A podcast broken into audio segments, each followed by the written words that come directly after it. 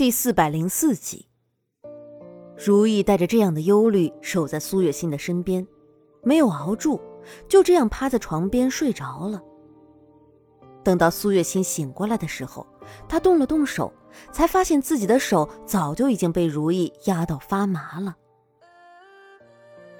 如意，她干涩的嗓子里发出来的声音也带着一股涩意。虽然他的声音不算很大，但如意却是一下子就被惊醒了。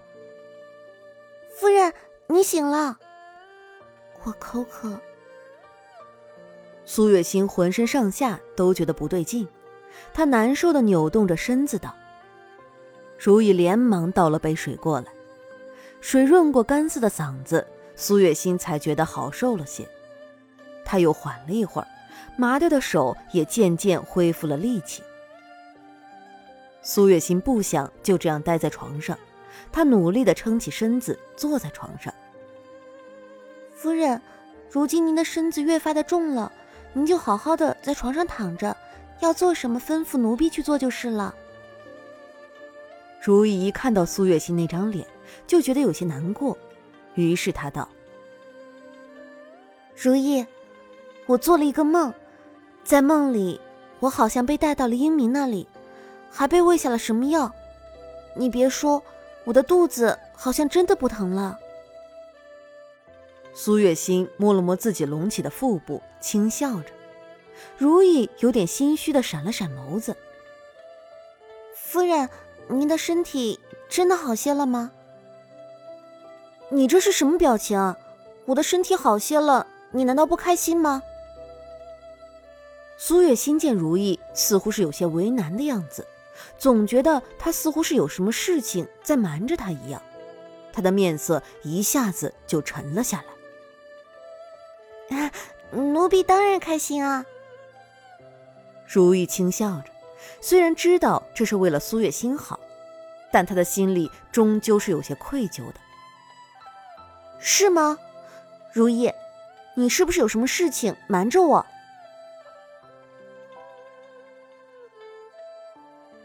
如意因为愧疚，根本就没有看到苏月心变得很难看的脸色。等她抬起头的时候，才发现苏月心的面色真的很难看。啊，夫人，奴婢，你不要试图说谎。你知道的，我最讨厌在我面前说谎的人了。你到底有什么事情瞒着我？苏月心不问出个究竟，根本就不会罢休。奴婢没有。如意虽说心虚，但面部表情做的还算到位。苏月心就算是想要怀疑，也根本就无从怀疑。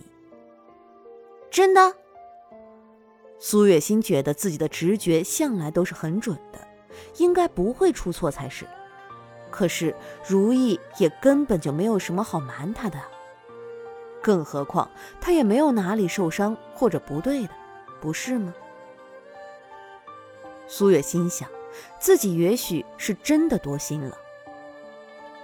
如意抬起头，悄悄地观察着苏月心的脸色，见她的脸色好看了些，心里暗暗的松了一口气。如意，夫人。如意刚刚放下去的心又提了起来。我今天身子好像是爽快了些。你扶我起来，我想出去走一走。苏月心说着，把身上的被子掀开了。夫人，您才刚好一些，不要那么着急吧。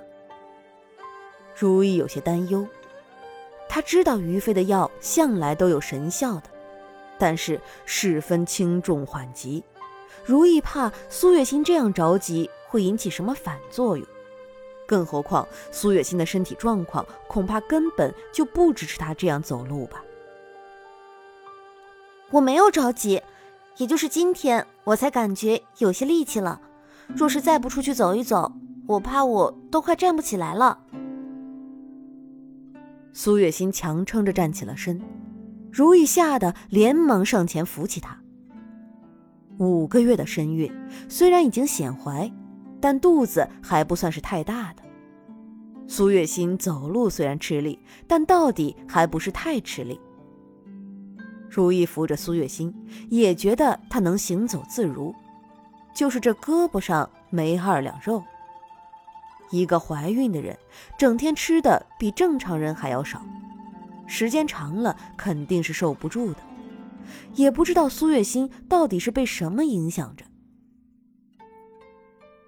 如意，你看我今天走路的时间是不是比以往长了些？苏月心走了一段路之后，兴奋地问着。如意在走神，没有第一时间回答苏月心。如意。如意，你这是怎么了？苏月心拽了拽如意的手，如意这才回过神。夫人，如意，我的身子已经是大好了，明天我们就去街上置办一些物品吧。苏月心见到自己能坚持这么长的时间，一时间忍不住想要求更多。夫人，您的身子才刚好一点点。您应该多休息休息才是啊。如意不依道：“没事的，你看我这不就好起来了吗？”苏月心张开双臂，面上还是带着笑意的。他知道这段时间自己就像是一个鬼一样的，虽然是怀着身孕，但整个人瘦的根本就不成人形。今天他难得觉得自己的精神好了些。他当然是想要自己能够完全好起来的。夫人，您太逞能了。如意一时间是不知道该笑还是该哭了。于飞的药的确是见效快，但谁又能知道这药效到底能保到什么时候呢？这根本就是一个偌大的变数啊！偏偏如意还不能说出真相。如意，你今天怎么总是心不在焉的？你这是怎么了？苏月心总觉得如意不对劲，从刚刚在屋里的时候，他就发现了。奴婢没怎么。如意有些强颜欢笑的道：“他实在是不敢把这样的真相说出来，因为把真相说出来的后果就是苏月心不会再信任他。”这根本就是得不偿失啊！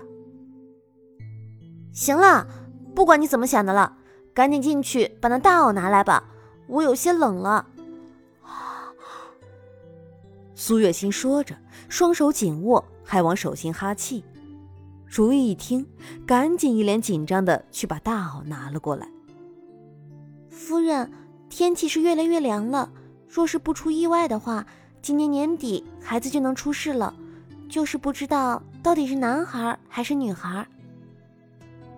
都已经过去了那么长的时间，如意也已经释怀了。她调笑道：“苏月心低着头，摸了摸自己的肚子，一脸的幸福感。她想起了以前自己做过的梦。我倒是希望是个男孩。男孩，男孩好啊。”男孩长得像母亲。如意轻笑着，也伸手去摸了摸苏月心的肚子。苏月心回想了一下梦中那个男孩的长相，似乎真的是和他有些像。这是第一次，他无比的希望肚子里的孩子早一点出来。男孩真的跟妈妈长得像吗？苏月心无比的期待。夫人，天凉了，我们进屋吧。如意不小心碰到苏月心手的时候，就感觉到她的手很冰。如意不由劝道。苏月心难得一次听如意的话，乖乖的走回了屋子里。当天夜里，苏月心又做了一个梦，梦里那个出现了无数次的小男孩又出现了。这一次，他是坐在一个秋千上的。并且笑得很开心。娘，你快过来帮我推秋千啊！小男孩边笑边道。苏月心忍不住走了过去，去推着小男孩坐秋千。小男孩的笑意也渐渐的感染了他。他的脸上也布满了笑意。只是好景不长，不过片刻，他的肚子就开始疼了起来，并且是伴随着一阵一阵的抽搐的。苏月心捂着肚子蹲在地上痛苦呻吟，而那小男孩也在这个时候消失不见了。苏月心努力的睁大了眼睛，但小男孩就是不见了。任凭苏月心怎么喊，小男孩都没有再次出现。反倒是他的下身流出了不少的血，他被吓得不轻。他的孩子难道就这样没有了吗？不，他不甘心。